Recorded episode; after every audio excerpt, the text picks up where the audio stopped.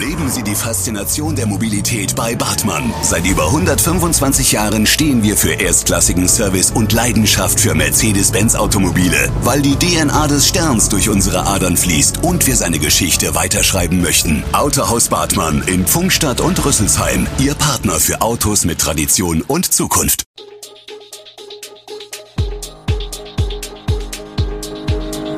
Gude, unser morgendliches News Update. Das Wichtigste aus Südhessen für Sie im Überblick. Guten Morgen aus Darmstadt an diesem 17. März. Merkbauzentrum für Auszubildende, Eberstädter Mühltalbad öffnet noch einmal und Experten warnen vor Corona-Lockerungen. Das und mehr gibt es heute für Sie im Podcast. Nach zwei Jahren Planung beginnen die Arbeiten für Merks markanten Würfelbau auf der Knell. Am Mittwoch erfolgte der Spatenstich, bis 2024 soll der Neubau fertiggestellt sein. Er soll in Zukunft Dreh- und Angelpunkt für die rund 600 Auszubildenden von Merck sein. Auf sieben Etagen und einer Fläche von 14.000 Quadratmetern werden Labore, Seminare und Werkstätten eingerichtet. Merck investiert dafür rund 70 Millionen Euro. Bislang sind die Azubis in verschiedenen Gebäuden untergebracht, die zum Teil nicht mehr auf dem neuesten Stand sind. Im Würfel sollen alle Ausbildungseinheiten erstmals unter einem Dach arbeiten. Dabei werde bei der Planung des neuen Learning Centers großen Wert auf nachhaltiges Bauen gelegt. Die Vorarbeiten für die Sanierung des Eberstädter Mühltalbades laufen auf Hochtouren. Zuvor aber kann in der Sommersaison 2022 geschwommen werden wie immer. Jahrelang wurde diskutiert, ob sich die Instandsetzung des Schwimmbades mit Blick auf den Frankenstein rechnet. Vor genau einem Jahr schließlich beschloss der Magistrat die Modernisierung. Nun steht also die Komplettsanierung an, die auf jeden Fall einen kleinen Neubau erfordert. Eine erste Kostenschätzung beläuft sich auf 18 Millionen Euro. Erhalten bleibt das Mehrzweckbecken, das entweder neu gefliest wird oder einen Edelstahleinsatz bekommt. Diskutiert wird noch, ob es eine neue Rutsche geben soll. Nach Ende der Badesaison Mitte September beginnen erste Vorarbeiten, 2023 bleibt das Bad geschlossen. Ob es tatsächlich schon 2024 wieder öffnen kann, ist fraglich.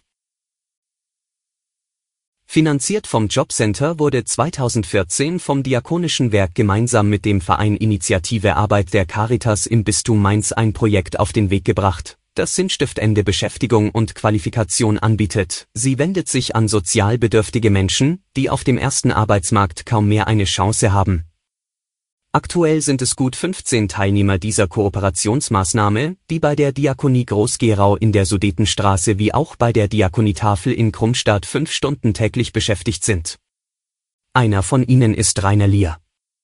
Mir war mein altes Leben komplett um die Ohren geflogen, ich war zehn Jahre obdachlos und die letzten zwei Jahre richtig krank, berichtet Lear.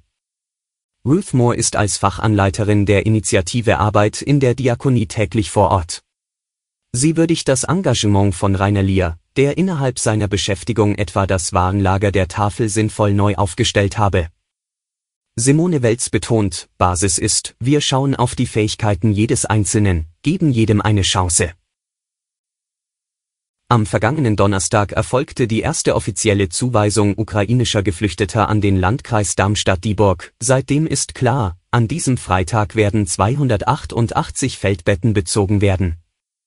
In Windeseile hat die Kreisverwaltung in Weiterstadt eine Unterkunft in den beiden Gebäuden der Dr. Horst Schmidt Halle eingerichtet. Die Menschen, die diese Woche im Landkreis ankommen, werden nicht die letzten Geflüchteten sein, die in nächster Zeit im Kreis untergebracht werden müssen. Wie das gelingen soll und wie es dann für die unter Umständen traumatisierten Menschen weitergeht, darüber machen sich sowohl Sozialdezernentin Christel Sprössler, SPD, als auch der erste Kreisbeigeordnete Lutz Köhler, CDU, intensive Gedanken. Denn mehr Wohnraum für Neuankömmlinge zu schaffen, sei laut Sprössler ein schwieriges Unterfangen. Die Gemeinschaftsunterkünfte seien zum großen Teil noch belegt und neue Kapazitäten könnten aktuell nicht geschaffen werden. Nach drei Wochen Krieg, Flucht und Vertreibung wendet sich der ukrainische Präsident Volodymyr Zelensky an diesem Donnerstag mit einem direkten Appell an Deutschland und verlangte erneut mehr Druck, eine Flugverbotszone über der Ukraine sei nötig.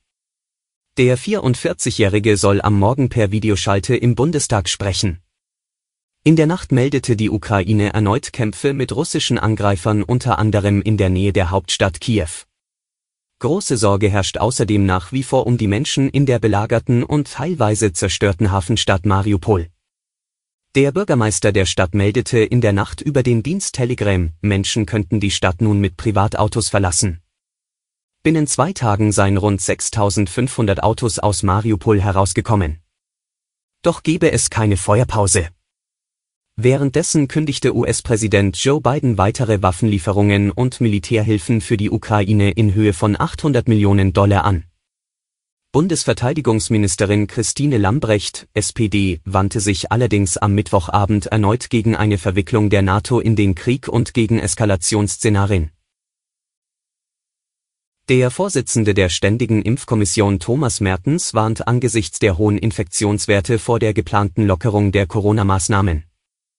Im Augenblick beobachtet man ein gewisses Auseinanderklaffen zwischen dem tatsächlichen Infektionsgeschehen in unserem Land und der bei den Menschen gefühlt geringeren Bedrohung, sagte Thomas Mertens. Durch hohe Inzidenzen steige aber auch die Zahl schwerer Erkrankungen bei Menschen mit Risiko. Außerdem stecke sich medizinisches Personal oft an und falle aus. Inmitten immer höherer Infektionszahlen ringt die Regierung weiter um den grundlegenden Weg aus der Krise über den Frühling hinaus.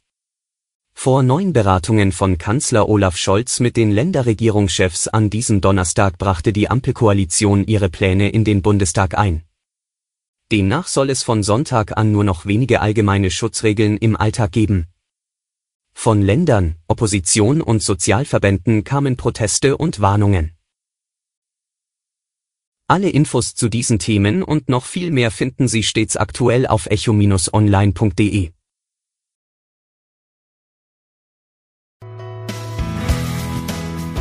Gute Südhessen ist eine Produktion der VRM von Allgemeiner Zeitung, Wiesbadener Kurier, Echo Online und Mittelhessen.de. Redaktion und Produktion die NewsmanagerInnen der VRM. Ihr erreicht uns per Mail an audio.vrm.de.